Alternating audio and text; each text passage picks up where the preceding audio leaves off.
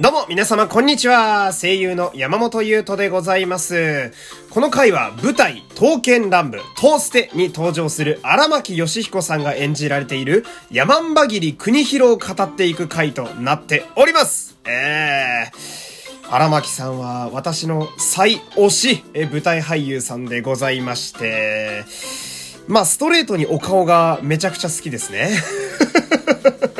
えー、他にもこう、お芝居の細かい仕込みだったりだとか、えーえー、手に持つ小物の扱い方だとかね、えー、様々な部分が彼のいろんなところが私は好きなんですけれども、えー、で、まあ、どうやら、えー、本日ですね、実物の刀である山んばぎり国広の展示が決まったようでしてね、えー、で、この山んばぎりを語る回ってなかなかまとまらなくてですね、台本が。どこでか、あの、喋ろうかなってずっと思ってたんですけど、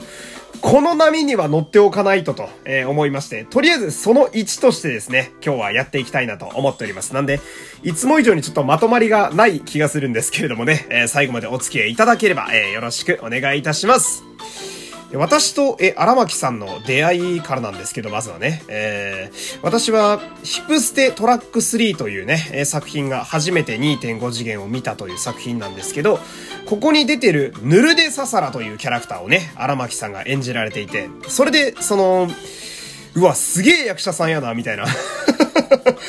他にこの方は何に出てるんだろうって調べたら、あ、刀剣乱舞ってね、見つけて。で、さすがに、まあ、ゲームとかはプレイしたことなくても、刀剣乱舞は、ま、知ってましたわ。さすがに私でも。えー、なんで、そこから、トーステの世界に来てですね。で、山んばぎり国広というキャラクターに出会って、まあ、完全にこう、荒牧さんのファンになってしまったという、えー、そんな感じなんですよね。えー、で、その、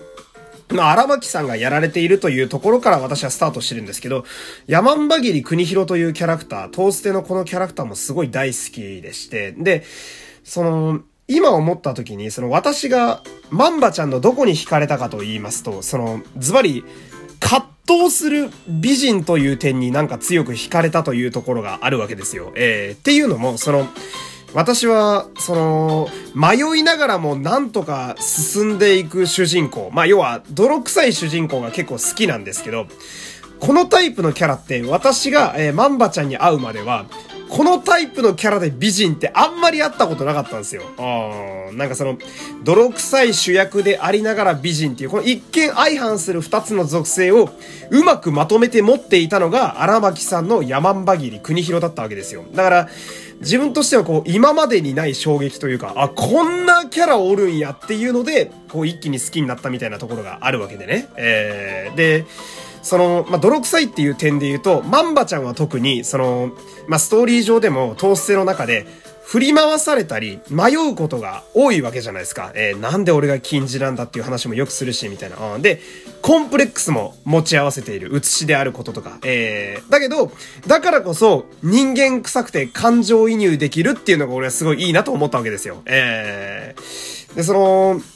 なんだろう、あとはその、物語におけるマンバちゃんのポジションって、なんか、割と舞台を見ている我々お客さんになんか近いなっていうのもすごい感じてね。うん、なんか、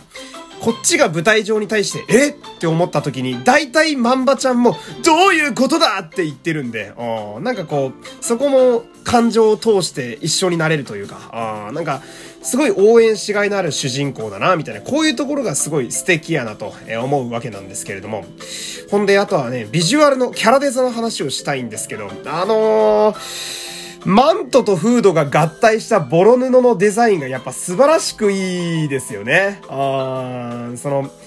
舞台映えするというか、えー、舞台におけるひらみレベルが非常に高いと私は思っておりまして、えー、まあ、トーステは特に縦がすごいですけど、縦で激しく動いた後に、あのボロ布が遅れてこうついてくるわけじゃないですか。なんかそれが白い影のようになっているのが、なんだかすごい見栄えがいいなと私は思っておりまして、えー、で、しかも、その、フードの下の素顔は、金髪の美人なわけじゃないですか。ええー、もうありがとうございますですよ。ええー、まあ美人はね、いつ見ても素晴らしいですから、えー、大変健康にいいお顔をされてますけれども、その、私は本物の刀の山んばぎりを見たことがないんですけれども、その、まあ、引くには、刀としての実物のヤマンバギに国広って、相当綺麗な刀やと私は聞いたんですけれども、相当綺麗な刀の、まあ、つくも神をですね、体現できる荒牧さんの顔面力すごくないって話なんですよ。えー、これにはもう、荒牧さんに感謝しかないわけなんだけど、もうね、彼はやっぱ、顔面人間国宝なんで、あー、素晴らしい。なんでいつも自撮りで、いつ撮ってもあんなに作画がいいんだろうって思いながら見てますからね、私は。ああとは、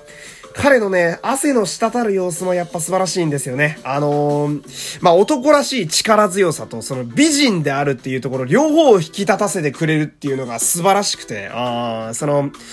照明に照らされてセリフを言うシーンがやっぱ舞台だから多いわけなんだけど、こんなに美しい汗を流せる方がこの世にいるんだって俺は思いましたもんね。えー、たまらなくいいと思いますけれども。えー、で、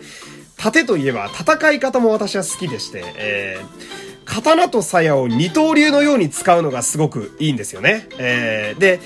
荒牧さん自身がまあ身軽な方なのもあって、その、飛んだり跳ねたりやっぱりするわけじゃないですか。だからこう舞台を見てても右へ左へ行くのが目で追ってんのがすごいこう目が置いてかれる感じが気持ちいいですし、あーだけど、そうやりながらもフードとマントは落ちないから衣装班の仕事も素晴らしいな、みたいなね、いろんなとこに感心したりなんかして。えー、で、刀と鞘を同時に使う刀剣男子だと私、鶴丸国長も好きで、鶴丸国長もそうだなと思うんだけど、鶴丸は、その、体全体を使って割とトリッキーに、えー、意外なとこから出てきたりみたいな戦い方をするのに対して、マンバちゃんは結構正統派な盾をしてくれるじゃないですか。これもなんかすごい主人公っぽくていいなと思ってて、えー、で、その正統派の中にも、荒牧さんのお得意の小物をくるくるしたり、空中にブンって振り投げるのが、こう、さえ渡ってくれるおかげで、マンバちゃんが盾をしてくれると、その私はやっぱり黄色い歓声を上げてしまうわけですよ。あ天然とかもね、家で見てて、ふーって思いましたもんね。あ 彼はすごいな、よう刀キャッチできるなとか思っちゃったりするわけなんだけど、えー、その、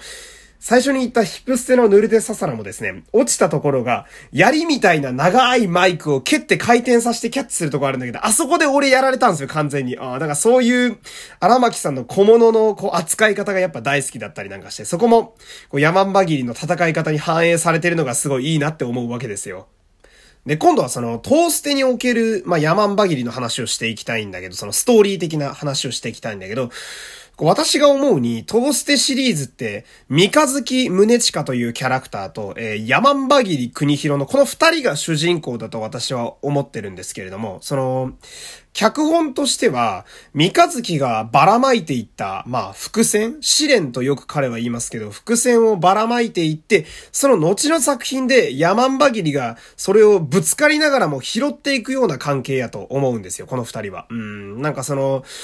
ヤマンバギリは三日月のその、まあ、はっきりとしない難しい期待に応えるかのように迷ってぶつかって、でも、戦い続けてどんどん強くなっていくっていう、この関係が、なんだろうな、まあ、ある種、師匠と弟子のような感じの関係性。俺、この三日月と山んばぎりのこの関係がすごくこのトーステのキャラたちの関係性の中でも特に好きでして、えー、なんかその、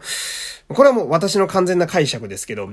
トーステシリーズって、まあ、それぞれの刀剣男子もそうだし、歴史の人物もそうなんだけど、なんか、私が思う裏のテーマとして、その、存在意義を見つけるということが私は見ていてあると思ってるんですね。えー、で、その三日月は、その、すでに自分の存在意義をなんとなくはもう見つけ出しているのかなみたいな。で、一方でぶつかって、その、伏線を回収しながら強くなっていく山んばぎりは、まだ見つけている最中なのかなみたいな。えー、この辺の対比もやっぱ面白いのかなと思ってて。まあ、あのー、山紛れに関しては自伝で、まあね、あの、長義が出てきたことによってかなり自分を肯定できてはいたので、まあ、ある種ほぼ正解には近づいてるのかなとは思ったりはするわけなんだけど。で、この話をした時にやっぱ山んばぎり国広で、この自分を肯定で外せないのがやっぱ秘伝やと思うんですよ。えー、もう本当壮絶なストーリーで、めちゃくちゃあの話って面白いんだけど、いい意味で2回見たくない作品やなって初めて俺もあったんだけど、ああいうしんどすぎるっていうね、後半がね。まあその、秘伝がやっぱ山んばぎりには外せないと思うんだけど、その、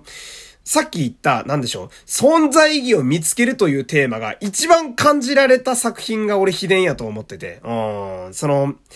なんだろうな、写しである自分をこう、まあ、肯定できなかったり、えー、だから、だからこう、コンプレックスがあるせいでなんで自分が禁じなんだみたいな、あ俺でいいのかみたいな、こういろいろ葛藤が山んばぎりにあったわけだけど、その、あまたのこう戦いを得て、まあ、三日月が仕掛けたのかわかんないけど、戦いを得て、写しであることは変わらない事実。だけど、俺は俺だっていう答えを見つけ出してるわけじゃないですか、秘伝の中で。あようやくなんかこう、自分を少し肯定して前に進めたみたいな。だから、私はこの山んばぎり国広、トーステの山んばぎり国広というキャラの、まあ、一つの終着点があの秘伝やと思ってて、えー、だから、なんか、まだ俺は順番に時系列で見たんだけど、あれを見た時にすごいグッと来ちゃったんですよね。で、その後の自伝のあれで完全に答えを見つけて彼は修行に行くわけなんだけどさ。なんかすごいキャラの成長と主人公として大きくなったんだなっていうとこを感じてめちゃめちゃグッと来ちゃったというか。うん。で、最後のさ、あの、白三日月バーサスヤマンバギリで、マンバちゃんは、まあ、秘伝では負けちゃうわけなんだけど、えー、なんかその、あそこで、三日月にマンバちゃんが勝つ時っていうのが、本当の意味でマンバちゃんが自分のことを肯定できた時なんだろうなってすごい思うわけですよ。あヤマンバギリが勝つことによって、そのおぼろげだった三日月の存在も証明され、ヤマンバギリの存在も証明されて円環も終わるのかなみたいな、もうこれはほぼ俺の妄想ですけど、あそんなのがあったらいいななんて思うわけですよ。ああ、もう時間がないんでね、えまとめに行きますけれども、えー、まあ、とにかくね、あの、やっぱ、荒牧さんにはこれからもちょっと山んば切りとしてですね、また私の前に出てきてくれると嬉しいなーなんて、えー、思うわけですよ。これからもシリーズの主役としてね、えー、支えていってほしいなと思います。というわけで、えー、ちょっと色々バラバラですが、今日はこの辺で終わりたいと思います。山本優斗でした。また次回、さよなら